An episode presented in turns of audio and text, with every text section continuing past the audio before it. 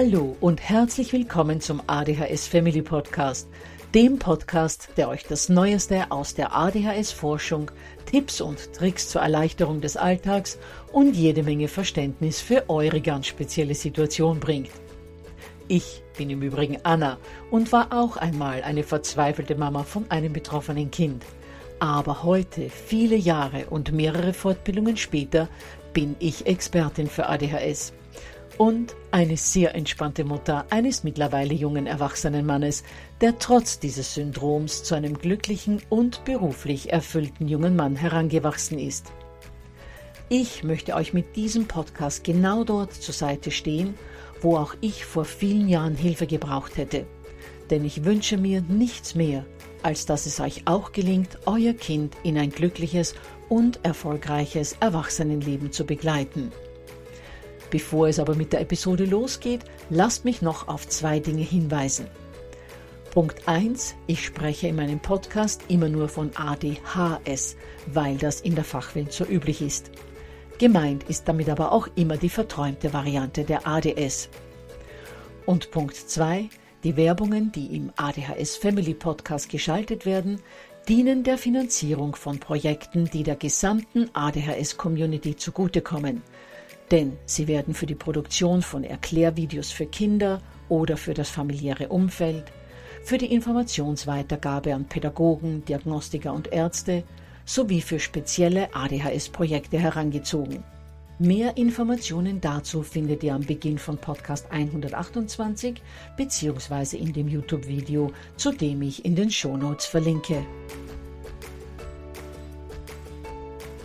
Ja, ihr Lieben, heute soll es im ADHS Family Podcast um ein ziemlich heikles Thema gehen, und das ist das des Ratschlaggebens. Als Eltern, die wir unsere Kinder schützen wollen und für ihre optimale körperliche und seelische Entwicklung sorgen wollen, ist es für uns ganz klar, dass wir sie vor falschen Entscheidungen bewahren und sie gut lenken und begleiten wollen. Über die Jahrmillionen der Menschheitsgeschichte ist es ja auch immer so abgelaufen, dass die, die schon deutlich mehr Lebenserfahrung haben und natürlich auch schon deutlich mehr Wissen über die Welt und das Leben in all den Jahren angesammelt haben, dass das diejenigen sind, die dafür sorgen, dass die nachkommende Generation überleben kann, beschützt wird und begleitet wird, und das sind in aller Regel die Eltern. Mit diesem Vorsprung an Lebenserfahrung, den wir hier haben, liegt es natürlich auf der Hand, dass wir nicht nur jene Entscheidungen für unsere Kinder treffen, die nun mal getroffen werden müssen, wie zum Beispiel eine Winterjacke bei minus zehn Grad anzuziehen oder die Schule zu besuchen oder neben Schokocreme auch noch was Gesundes zu essen. Nein, wir wollen unserem Nachwuchs mehr als nur diese absolut nicht diskutierbaren bzw. lebensnotwendigen Dinge mitgeben. Wir wollen unseren Kindern auch Ratschläge geben, das heißt ihnen Dinge ans Herz legen, die für sie prinzipiell wichtig wären, die aber auch noch einen eigenen Handlungsspielraum zulassen. Und genau diesen Situationen wollen wir uns heute widmen. Bevor wir aber loslegen, wieder kurz etwas Organisatorisches. Erstens einmal das PDF zu dieser Folge könnt ihr euch unter www.adhshilfe.net slash Ratschläge, Ratschläge mit AI herunterladen. Und zweitens der Hinweis darauf, dass es Ende September wieder drei Möglichkeiten geben wird, um bei einem Webinar von mir dabei zu sein. Es wird in diesem Webinar, bei dem ihr nichts anderes machen braucht, außer mir zuzuhören und zuzusehen, darum gehen, dass ich euch eine Stunde lang unter anderem verrate, wie besonders die stressgeladenen Zeiten des Tages entspannter werden können, was Kinder mit ADHS Besonderes brauchen, um zu kooperieren, wie es mit der Schule besser klappen kann und vieles mehr. Das Webinar ist wie immer kostenlos, ihr seid auch ganz anonym dabei und wer mag, kann mir am Ende Fragen stellen, die ich dann live beantworten werde. Anmelden könnt ihr euch unter www.adhshilfe.net slash Webinar. Dort könnt ihr dann auch nochmal die genauen Webinarinhalte nachlesen und euch ein für euch passendes Datum aussuchen.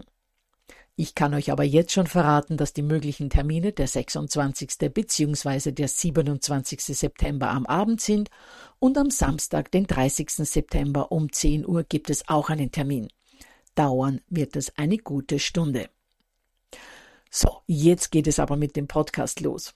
Unser Thema ist ja, wie es uns gelingen kann, dass Kinder und Jugendliche mit ADHS von Erwachsenen, meistens von den Eltern, Ratschläge annehmen können. Um aber zu ergründen, welche Voraussetzungen dafür notwendig sind, ist es zunächst mal wichtig zu wissen, warum es gerade von ADHS betroffenen Heranwachsenden so unendlich schwerfällt, von anderen etwas anzunehmen.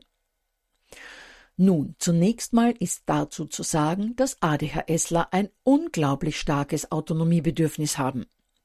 Wie auch schon mehrfach in anderen Episoden gesagt, sind von ADHS Betroffene in aller Regel sehr starke Charaktere, sehr starke Persönlichkeiten und verfügen fast immer über eine Vielzahl an Talenten.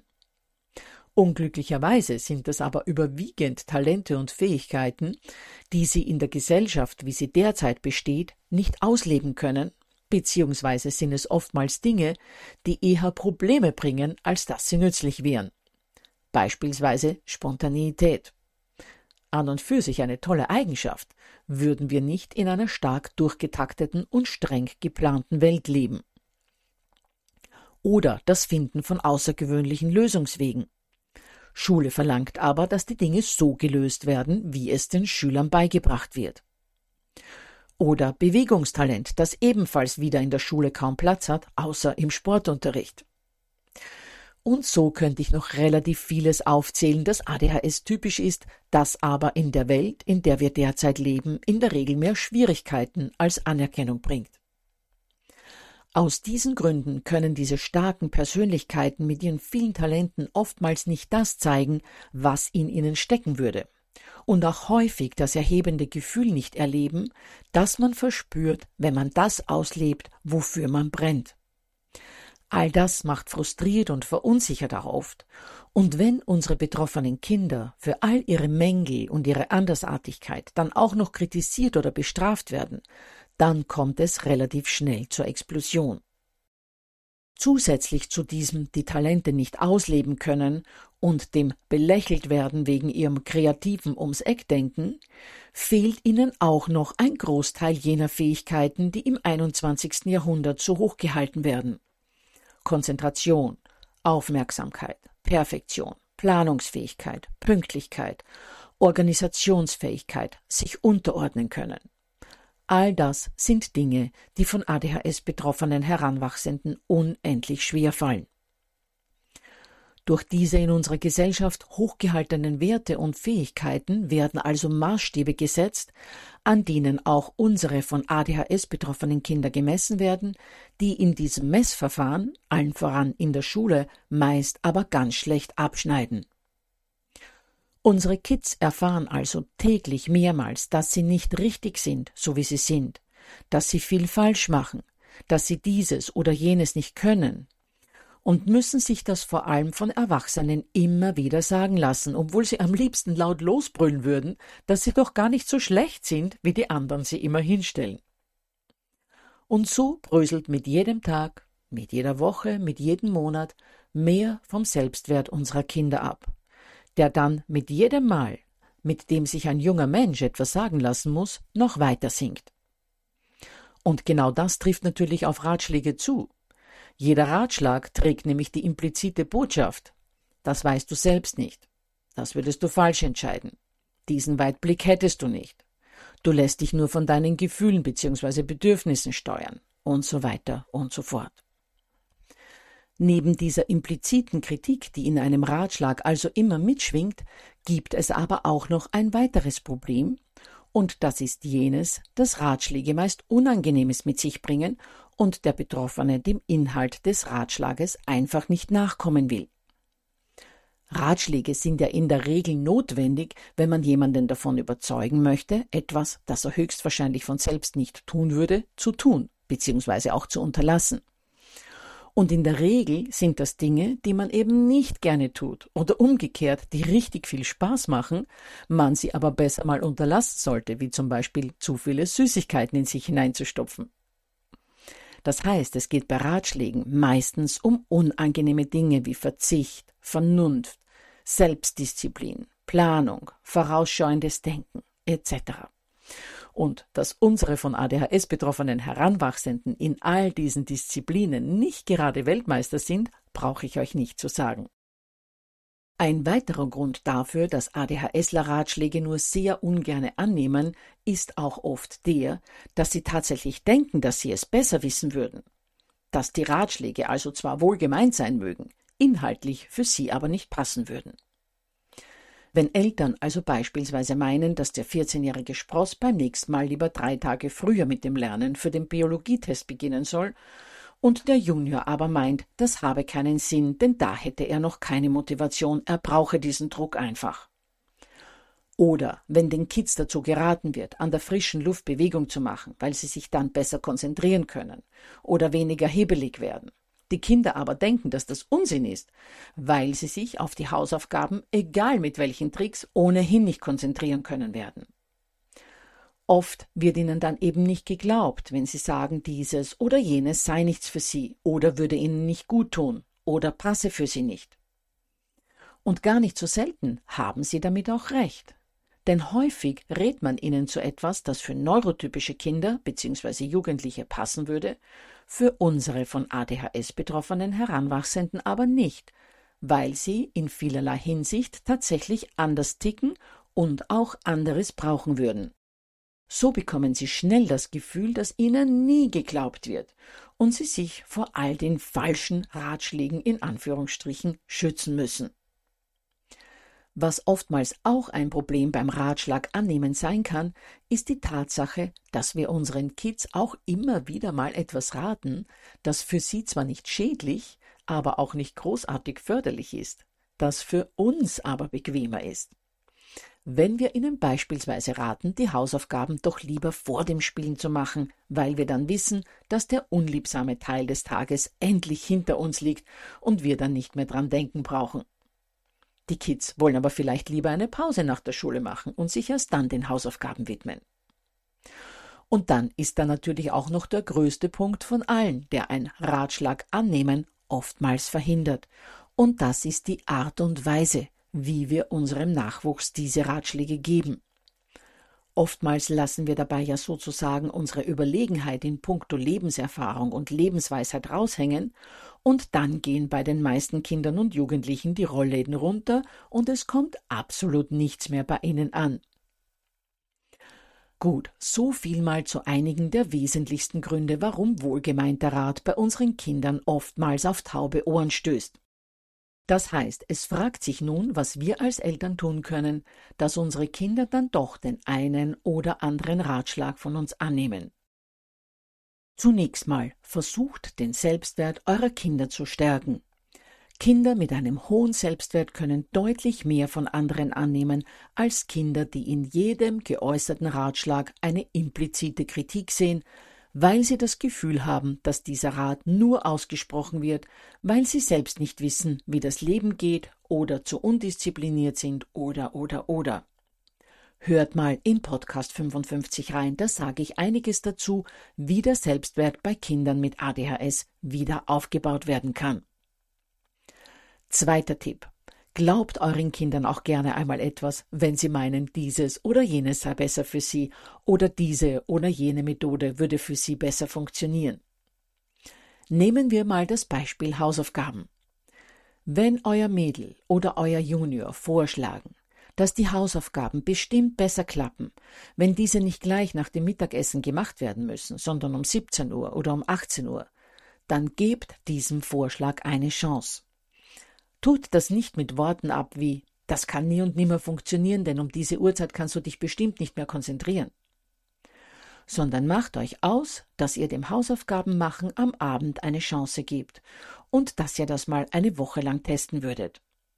Vereinbart aber auch, wie lange das genau getestet wird und welche Ergebnisse bei den Hausaufgaben erzielt werden sollten, um das Experiment schlussendlich als geglückt zu betrachten. An anderer Stelle habe ich schon einmal geraten, dass sich das Kind in dem Fall Noten geben sollte und am Ende der Woche schaut ihr dann anhand dieser Noten, wie gut oder weniger gut die neue Hausaufgabenuhrzeit funktioniert hat. Die Noten bzw. das gemeinsame schriftliche Festhalten des Hausaufgabenerfolgs sind deshalb notwendig, weil dann keine Diskussionen entstehen können, dass das doch am Montag oder am Dienstag fantastisch geklappt hätte, wenn ihr ganz genau wisst, dass das nicht so war.